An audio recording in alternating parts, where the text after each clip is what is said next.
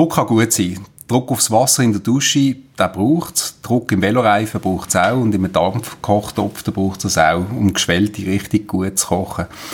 Äh, wie geht man aber mit dem Druck um, wenn es einen an die Erwartungen ist? Das heißt in einer exponierten Funktion. Und genau das geht in unserem Beitrag heute.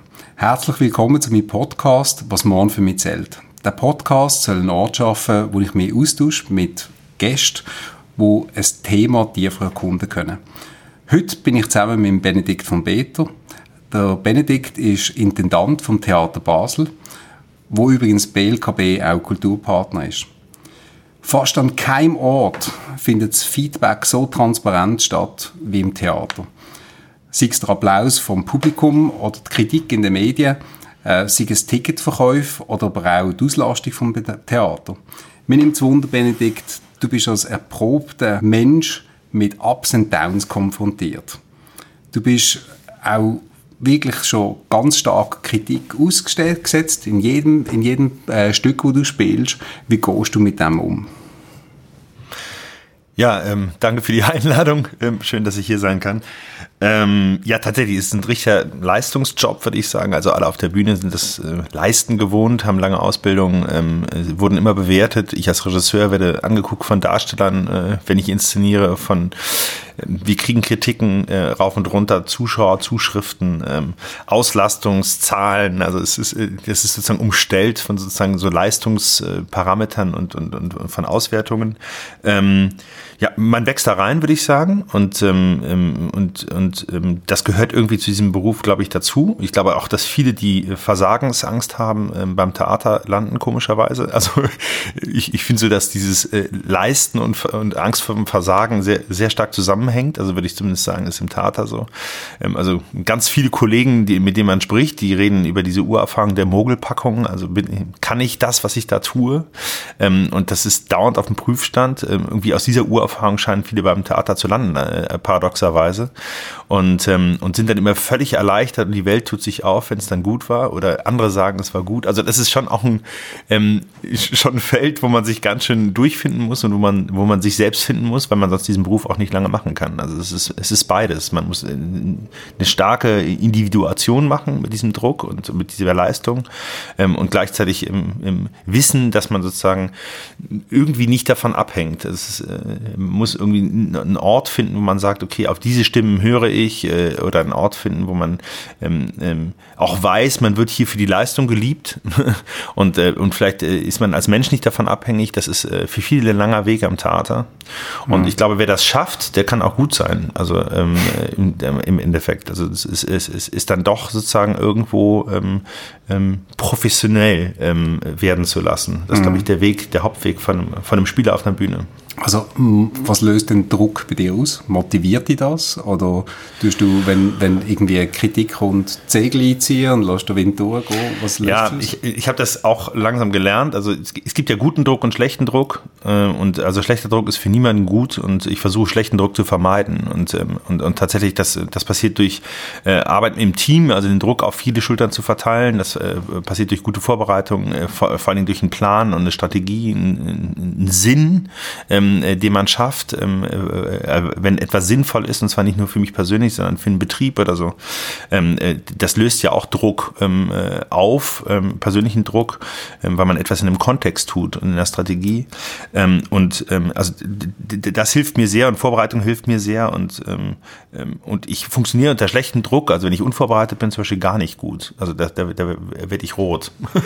das heißt, ein, ein guter Plan ist wichtig, um mit Druck umzugehen. Ja, für mich ist es das A und O tatsächlich als Regisseur, also als Künstler, ähm, sozusagen als, äh, als Inszenierender, aber eben jetzt auch als ähm, CEO von diesem ähm, ziemlich großen Betrieb ist das sozusagen, ähm, ich, ich, muss diesen Kontext haben und tatsächlich auch ein, ein starkes Team um mich herum, mhm. äh, die manchmal eine andere Entscheidung treffen als ich. Ähm, und dann weiß ich, ähm, dass ich im Unrecht war. Das ist, das, das hilft mir auch zu, äh, also ich, ich bin nicht gut, wenn ich denke, ich muss meinen Kopf durchhauen. Äh, mhm. Oder ich, wenn ich das immer darf. Also ich, ich muss so die Wände spüren und äh, im, im Kontext und auch eingebettet sein. Ähm, ähm, ja, in, in Miteinander. Okay. Und wenn du eine Kritik hast und die irgendwie heftig ausfällt, dann kann das zum Teil ja auch verunsichern und du hast ja wahrscheinlich auch einen Selbstanspruch. Du wirst ja wahrscheinlich auch gern geliebt. Ja, wie, wie ich schon gesagt habe, ich glaube, ähm, die Menschen kommen ins Theater, um geliebt zu werden und dann, und dann müssen sie eben diesen Schritt machen. Also äh, aus diesem geliebt werden und sonst bin ich nichts, ähm, hin zu einem professionellen äh, Arbeiten, wo man einfach weiß, was man kann und was das Handwerk daran ist. Ähm, und das nicht zu verwechseln mit sich als Mensch. Ähm, das ist ein ziemlicher Weg ähm, äh, für Darsteller, aber ich glaube für alle, die, die so rund um die Bühne arbeiten. Ähm, kann auch sein, dass es in anderen Berufszweigen äh, der Moment ist, sozusagen, wo man sich professionalisiert, dass man sagt, ähm, es gibt objektiv etwas, das ich beitragen kann, es gibt objektiv etwas, ähm, wie ich führen kann. Ähm, äh, und äh, das bin ich ich als Mensch, sondern ich als, als Führungsperson und oder ich als Darsteller und nicht ich als Mensch. Also das so zu trennen, ist, glaube ich, echt, ähm, das muss man langsam lernen. Mhm. Und, und, und ja, ich weiß nicht, ich bin ja Profi mittlerweile, glaube ich. und, und bei so Kritiken weiß man immer auch, wo kommen die her, wer hat die geschrieben, wie viel Zeilen Geld bekommt er, wie schnell muss er sie schreiben. Also äh, wie ist so eine Kritik zustande gekommen, das, das, das, das weiß man manchmal, wenn man Journalisten kennt, wenn man weiß, ähm, was sind deren Präferenzen. Und äh, Gott sei Dank läuft Ticketing und Verkauf nicht mehr so stark über Kritiken wie früher. Und es, es, ich lese nicht so viel Kritiken. Ich lese sie quer, ich lasse sie mir erzählen. Ähm, ist vielleicht auch ein Schutzmechanismus, aber tatsächlich ist es, warum Zuschauer kommen, setzt sich aus sehr vielen unterschiedlichen Dingen zusammen. Und da ist Kritik wirklich nur noch ein Teil. Und früher war eine Kritik, also Kritik auf dem Dorf ganz wichtig, in der kleinen Stadt. Äh, wegen der Kritik ist man gekommen oder nicht. Das ist nicht mehr so. Aber jetzt konkret steht morgen Morgen in der Zeitung Theaterstück wirklich schlecht. Ja. Und das wird dir dann, das wird dir dann erzählt. Ja. Was, was löst denn das aus? Na, wenn ich eben selbst Meinungsbildung gemacht habe, äh, ich bin auch ein, ein, vielleicht eine andere Generation. Ich, ich, ich trete nicht vor, äh, vor Zuschauern und sage äh, immer, das ist alles super, was wir machen. Ich rede ganz offensiv darüber, dass wir, also wir haben einfach sechs Wochen für eine Premiere. Und ähm, der Witz am Theater im Gegensatz zu Netflix ist, dass es auch mal schief laufen kann. Damit muss man sich abfinden, wenn man ins Theater geht.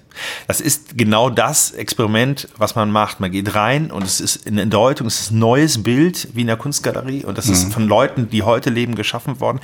Und ehrlich gesagt, die richtig tollen Durchstarter, also Inszenierungen, die irgendwie äh, richtig fantastisch werden in allen Parametern, gibt es selten. So wie äh, es gibt einfach selten Glücksmomente im Leben. So ist das auch mit Inszenierung. Und ich, ich, ich rede ganz oft mit Zuschauern auch über Dinge, die nicht, die nicht gut waren an einem Abend. Aber es gibt halt immer etwas an einem Abend, äh, was sehr speziell ist. Und wenn ein Abend so schlecht ist, dass er nicht raus darf, bin ich auch jemand, der das sagt. Ich habe irgendwie die meisten positiven Rückmeldungen bekommen in Luzern für einen Abend, den ich abgesagt habe, weil er nicht gut genug war. Da sind die Leute aus den Wolken gefallen. So, weil, weil, da ist irgendwie so eine Angst im Theater auch immer, dass man das ausspricht, dass was nicht gut wird. Mhm. Und das muss man aber tun. Weil sonst hast du einfach nachher auch das Vertrauen vom Publikum verloren. Du musst auch darüber reden, was nicht gut ist. Mhm. Weil es ist nicht alles gut. Das ist einfach gelogen. Absolut. Jetzt hast du ähm, eine Funktion übernommen am Theater, wo bis jetzt recht gut funktioniert hat und auch erfolgsverwöhnt war jetzt über die letzten Jahre. Und du hast einige Sachen angefangen zu verändern. Jetzt wäre es aber wahrscheinlich einfach gesehen, du hättest einfach den Erfolg weitergezogen und genau das Gleiche gemacht wie vorher. Das ist etwas gesehen, was ich auch oft gehört habe, wenn ich die Funktion übernommen habe. Wieso machst du nicht genau das weiter, was man vorher gemacht hat? Ähm, na, erstmal bin ich dafür nicht bestellt worden. Äh, die, äh, also der Verwaltungsrat wollte Veränderungen. Ähm, es gibt ja Veränderungen in verschiedenen Bereichen. Ich denke, dass also das Theater Basel ist wirklich ähm, eines der erfolgreichsten in Europa. Und ähm, wir hoffen, dass wir da künstlerisch anschließen können. Und trotzdem habe ich natürlich andere Künstler, die ich bringe. Mm, und ähm, ähm, schon eine andere künstlerische Handschrift. Aber das ist nicht das Wesentliche. Da versuchen wir tatsächlich auch ähm, sozusagen auf dem Level weiter zu spielen. Mhm. Es gibt viele Dinge, die sind unsichtbar, die wir gerade anfassen. Das ist äh, Adressmanagement, das ist das Thema Fundraising, das ist das Thema irgendwie ähm, Dialogmarketing mit den Kunden, das ist das die Organisationsentwicklung im Betrieb. Das sind also lauter, ich würde mal sagen, unsexy Themen, weil man sieht die nicht. Mhm. Und die führen aber dazu, dass das Theater Basel in die Zukunft kommt. Wir haben das Foyer jetzt geöffnet oder wollen es öffnen für die ganze Stadtgesellschaft. Das ist etwas, wo wir, es ist Non-Profit. Wir werden da keine Ticketeinnahmen machen. Und das soll aber ein Raum sein, der geteilt wird von der Bevölkerung. Das ist ein, ein Konzept, wo man die Institution zugänglicher macht. Unglaublich viel Arbeit. Da bin ich seit 2018 dran. Jetzt können wir es immer wieder nicht nicht eröffnen wegen Corona, aber ich glaube, es wird ein besonderer Ort für Basel, ein städtischer Ort. Damit gewinnst du keinen Theaterpreis, mhm. aber ich glaube, es sind Dinge, die die Institutionen, auch die Haltung der Institutionen und auch das Miteinander von den Mitarbeitern total beeinflussen werden. Mhm. Und, ähm, und, und das sind Sachen, für die ich mich sehr interessiere und die sind vorher nicht gemacht worden. Die kann ich beitragen. Und ich hoffe auch so nachhaltig, dass sie bleiben. Mhm. Mhm. Absolut. Ähm, wie hast du denn in dieser, in dieser Situation mit Widerstand wie können umgehen? Ja, ja, das ist auch eine Frage, die ich an dich mitgebracht habe. Tatsächlich, dieses Wort Veränderung, das ist irgendwie, ähm, also ich habe jetzt einen kleinen Sohn, der ist vier Monate und der verändert sich jeden Tag. Der sieht jeden Tag anders aus und der versucht jeden Tag was Neues. Und eigentlich sind wir ja mit dem mit, mit dieser Veränderung geboren, ähm, die, die wir permanent durchlaufen müssen und die Wandlungen, die wir machen müssen und ähm, äh, die, auch, auch Dinge, die wir immer wieder neu verstehen müssen. Ähm, ich glaube, in meiner Biografie ist das irgendwie hm, eben nicht so mit Angst besetzt wie bei vielen, aber natürlich ist dieses Wort Veränderung, das ist ähm, ja manchmal fast ein Schimpfwort. Mhm. Ähm, über dich ist ja auch so, habe ich solche Dinge äh, lesen dürfen in der Vorbereitung. ähm, aber was glaubst du, warum, warum ist diese, dieses Wort Veränderung oder diese Angst vor der Veränderung da? Hat das auch mit Druck oder Leistung zu tun, dass es auslöst? Also ich glaube, ich glaub, Veränderung oder respektive ein neues Zielbild tut immer irgendwie ein neues Ist definieren oder ein neues Soll vielmehr. Und der Weg da da ist natürlich ein Weg aus der Komfortzone, wo sich Menschen müssen entwickeln und es ist natürlich auch mit einer Angst verbunden, dass man vielleicht nicht das kann erfüllen kann, was an einen gestellt wird, die Forderungen, die neuen Anforderungen. Und ich glaube, das löst dann nachher sehr viel aus. Viel schlimmer ist dann natürlich, wenn man einfach nur das Ziel definieren und gar nicht etablieren. Also den Leuten nicht sagt, wie kommen sie jetzt vom Ist ins neue Soll rein.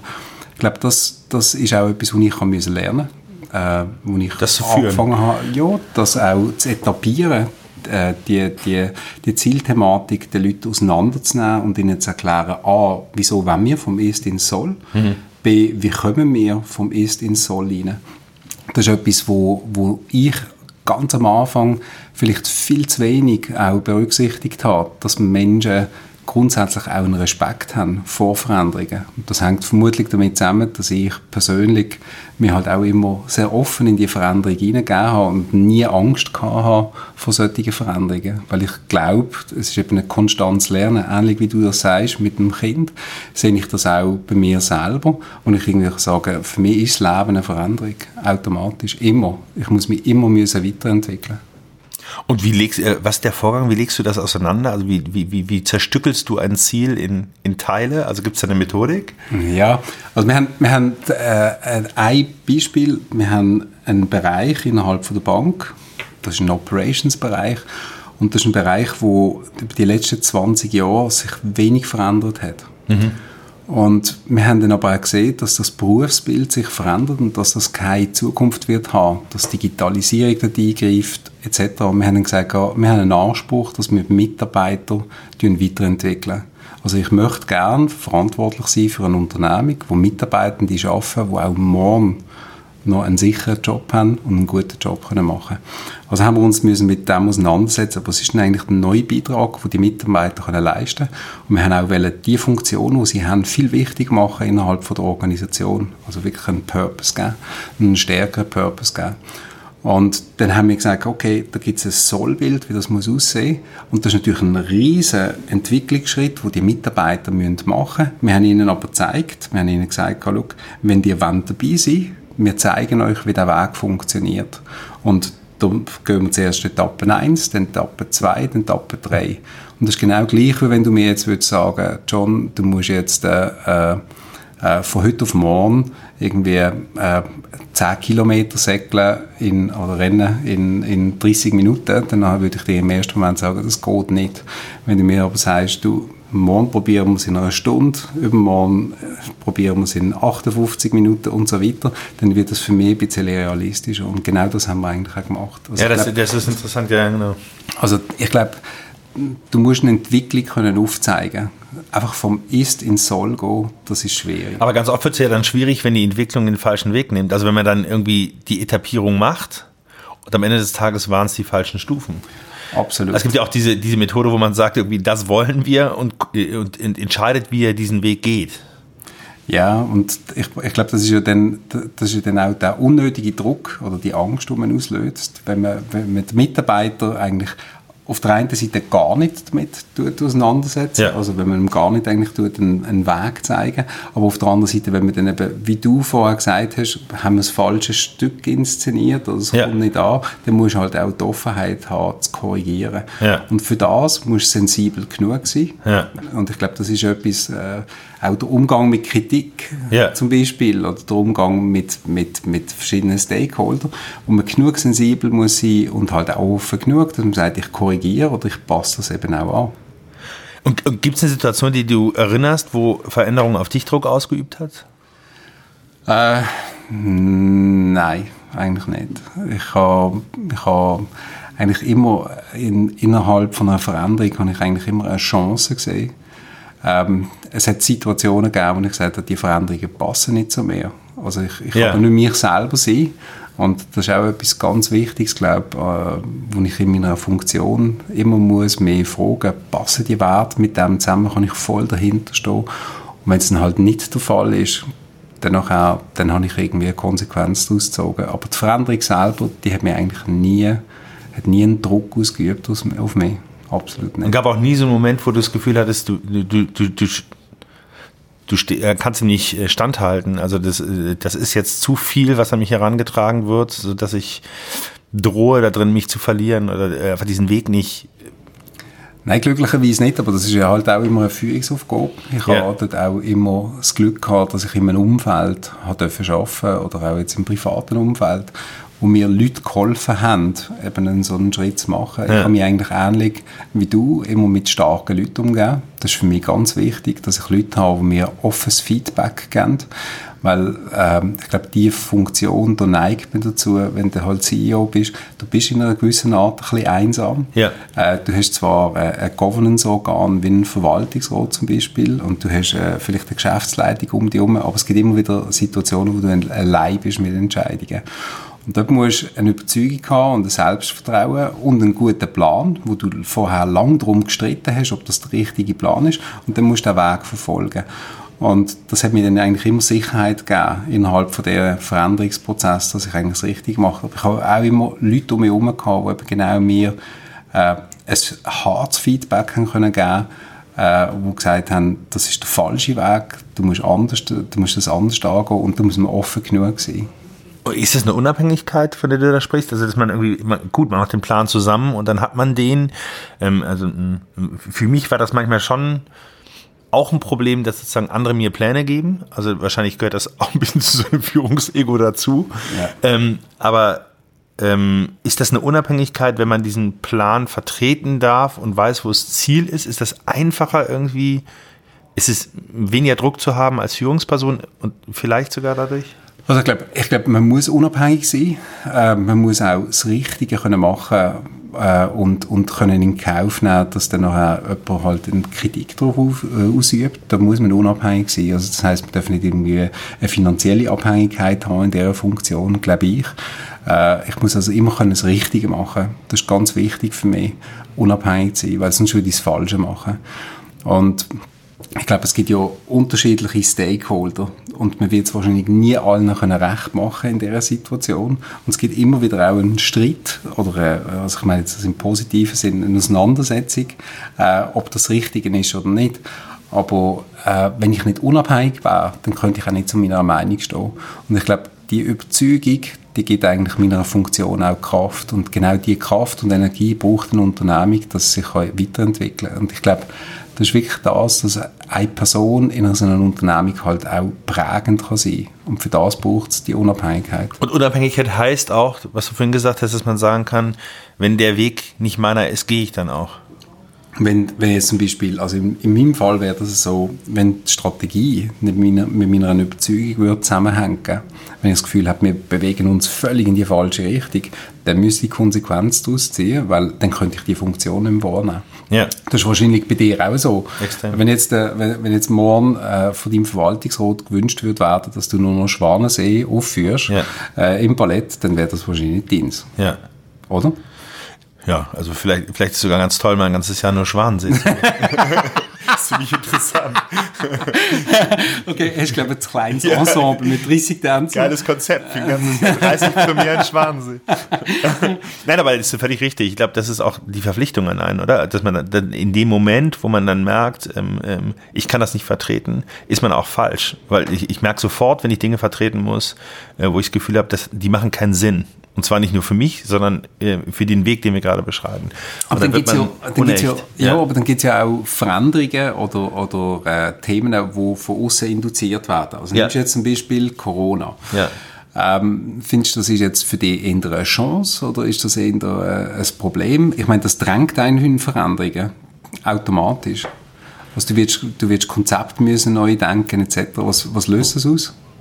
Ja, es ist, es ist, also das ist wirklich die Veränderungssituation schlechthin. Also wir haben jetzt 17 Mal neu geplant, diese Spielzeit, 17 neue Pläne gemacht. Und zwar jedes Mal alle Premierentermine verschoben, mit den Künstlern gesprochen, geguckt, wie kann man es verändern. Übrigens auch konzeptuell. Ne? Wie können wir Theater auf einer Bühne machen mit Corona? Mit den Maskenbildern, mit den Ankleidern hinten. Äh, wer hat welches Schutzkonzept? Also allein das war schon ein unglaublicher Aufwand und dann eben auch jeder musste anders arbeiten lernen. Mhm. Und, äh, und dann haben wir einfach diese Planung permanent adaptiert, angepasst, mit den äh, Produktionen unterschiedliche Sachen gemacht, mal intern gezeigt, mal Sponsoren gezeigt, mal ähm, dann tatsächlich wie 15 Leute, weil die Kritiker das sehen sollten. Also es ist äh, aberwitzig, ähm, wie stark man sich äh, gezwungen war, sich zu verändern. Und, und tatsächlich und hilft das dir für die Zukunft? Äh, ich glaube, es, es, hat jetzt in meinem ersten Jahr, also mein erstes Jahr, jetzt seit August, ähm, es ist, glaube ich, sehr hilfreich in Bezug auf was, ähm, ähm, wie ist der Betrieb wirklich aufgestellt, äh, wer ist wie drauf ähm, in, in so einem Moment und, und, wer zeigt welche Seite, welche Gräben gibt es. Also es, es kommen viele Sachen hoch, mhm. gleich im ersten Jahr, wo man relativ genau weiß, ähm, ein gutes Gefühl dafür kriegt, was man die nächsten fünf Jahre an was man arbeitet. Also man ist ein Reality-Check, wie man so sagt. Mhm. Ich glaube sozusagen in Bezug auf meine Werte im Theater ähm, würde ich eher sagen, es hat mich so ein bisschen reaktionärer gemacht. Also ich glaube, also ein Theater trieft ja von Berührung, das darf man gerade nicht, und von Kontakt und von echt und von Mensch. Ähm, äh, das ist auch das, was, warum ich den Job mache. Das ist für mich so sinnvoll, weil ich da mit sehr vielen Menschen mit, mit körperlicher und ähm, von Angesicht zu Angesicht ohne Maske arbeite. Das ist, deshalb interessiert mich, wir haben 450 Mitarbeiter fest mhm. und nochmal 500 ähm, als Gast. Das sind einfach nur Menschen. Mhm. Und das ist gerade verboten eigentlich, ne? Also, wenn man, wenn man so runterbricht. Und, und, und das hat mich, glaube ich, nochmal daran bestärkt, dass, ähm, dass diese Komponente, die jetzt gerade nicht geht, dass das meine ist. Also, nochmal ge äh, gemerkt, okay, das Digitalisieren von Theater ist nicht dasselbe. Ähm, äh, ähm, eine Arbeit, wo man Leute, ähm, äh, wo keine Zuschauer sind, ähm, ist keine Arbeit am Theater. Das ist ähm, auch sozusagen diese, diese soziale Skulptur, die man da jedes Mal vor sich hat, dass ganz viele Menschen miteinander etwas schaffen, was sie, wo sie am Anfang auch denken, sie, sie kriegen es vielleicht nicht hin. Es gibt ja ganz oft komplizierte Produktionen, wo alle denken, das schaffen wir nie. Und das sind eigentlich die besten. Weil am Ende haben wirklich, keine Ahnung, aus sieben verschiedenen Abteilungen oder 15 verschiedenen Abteilungen alle gemerkt, wir schaffen das zusammen. Mhm. Also das ist für mich der Grund, warum ich Theater mache. Ich weiß mhm. gar nicht, ob ich Theater so liebe, aber dieser Moment, wo die ganzen Leute an so einer kleinen Utopie arbeiten, also irgendwas überwinden miteinander, Absolut. aus verschiedenen Techniker mit irgendwelchen georgischen Sängern, mit irgendwie Choristen, die irgendwie vielleicht einen Frust mit sich tragen im Orchester, was erstmal sagt, es geht gar nicht. Und wenn die sich überwinden als Gruppe aus so unterschiedlichen Kontexten, sozialen, aber auch sprachlichen Kontexten bei uns, wir haben 40 Nationen, das ist jedes Mal unglaublich. Und langweilig ist es eher, wenn die das machen, was sie schon können. Ja, ja. So, und, und diese, die, die, das ist eigentlich so der, der Moment an Theater, der mich interessiert. Und, und der, der ist mit Corona echt schwierig, weil du bist, du überwindest dauernd Corona und nicht das äh, sozusagen, was handwerklich oder künstlerisch dort sozusagen zu erringen ist. Dass ja. Du musst unglaublich gucken, dass du überhaupt noch was machen kannst. Und ich merke einfach, dass, dass da wirklich was Menschliches ähm, weggeht. So, so, so wie man beim Essen irgendwie ganz gerne sich gegenüber sitzen möchte und nicht Takeaway machen möchte, ist das Theater ohne Zuschauer und ohne Berührung nix. Hm. Ähm, und ja, ich würde also eher sagen, ähm, ich habe so die, diese Ursprungswerte von Theater nochmal so lieben gelernt, äh, weil sie halt gerade nicht gehen. Und wir hoffen natürlich, dass sich das äh, sehr bald wieder auch normalisiert. Ich glaube, das fehlt uns allen enorm. Das merke ich auch hier bei uns im Betrieb äh, dass eigentlich vor allem eben der persönliche Kontakt äh, eigentlich fehlt. Aber es ist natürlich auch eine Chance, weil man wird es noch, noch viel mehr wieder schätzen lernen. Ich glaube, ganz viele Sachen, die wir ja im Alltag haben, also der persönliche Austausch, aber auch jetzt zum Beispiel Kultur, äh, will ich noch viel mehr schätzen lernen. Und ein Theaterbesuch bei dir wird für mich wieder nicht nur ein, ein, ein, ein wöchentlicher oder monatlicher Höhepunkt, sondern es wird auch wirklich etwas sein, wo ich noch mehr wird schätzen als in, in der Vergangenheit. Ich hoffe, wir verlernen es nicht. Ich hoffe, dass, dass die Arbeitsweisen sich auch nicht so umstellen, dass man die, die, die ganzen Zooms da, wo man, wo jetzt alle so sagen, es ist ja auch toll, weil alle kommen auf den Punkt und keiner labert mehr und ja. die Sachen werden schneller entschieden und so. Ich meine, da kann man sich ja dran gewöhnen. Aber manchmal ist der kleine Umweg eben auch das, was was die neue Idee gebiert. Ne? Mhm. Also sozusagen, natürlich kann man Traktanten abarbeiten, aber Brainstorm am Zoom, das ist, das ist hart. So, also und Neues sozusagen sich auszudenken. Ich finde das schwer. Äh, ist, auch, ist auch anstrengend. Ja, das, es fehlen Informationen. Es fehlt, der, ja. es fehlt sozusagen das Aufstehen können. Es fehlt sozusagen auch mal abschweifen, ähm, weil jeder will da wieder raus und, äh, oder? Das ist irgendwie. ja. Absolut. Also ich glaube, wenn, wenn ich, äh, wenn ich jetzt so, so ein bisschen versuche zusammenzufassen, was wir da auch gemeinsam haben, weil ein Theater und eine Bank sind ja vermutlich Insofern haben sie Ähnlichkeit, dass wir beide versuchen, das Publikum zu begeistern und auch unsere Mitarbeitenden zu begeistern. Was ich jetzt so als Gemeinsames mitnehme, ist, dass wir beide nicht so Angst haben vor unserer Funktion, weil das schwächt unsere Funktion. Wir dürfen uns auch nicht zu fest der öffentlichen Kritik zum Beispiel hingeben, sondern wir beide einen sehr guten Plan haben. Das ist das, was ich äh, von dir auch verstand. Äh, das ist auch das, was mir die Energie gibt, also einen Plan zu haben und zu wissen, ich, ich mache etwas und das verfolgt irgendwie einen gewissen Sinn, eine Strategie. Ähm, und insofern bin ich sehr dankbar, dass du Zeit gehabt hast für das Gespräch mit mir. Das ist wirklich äh, Ja, ich bin auch dankbar, dass ihr uns unterstützt und wir freuen uns, dass wir vielleicht mit mehreren Mitarbeitern irgendwann hier in Liestal auftauchen können und dass man auch sozusagen auf anderer Ebene sich kennenlernt. Ich finde das genau. spannend. Hoffentlich ohne Maske. ja, bitte, ohne Maske. bitte, bitte, bitte. Nein, vielen Dank, Benedikt, für das Gespräch. Das ist wirklich lässig gewesen. Ähm, Danke vielmals auch fürs Zuhören äh, auf der anderen Seite. Ähm, wir haben den Podcast, das ist jetzt der Podcast Nummer 4 gesehen. Wir werden im Monat wiederkommen. Wenn euch das interessiert, sind gerne dabei.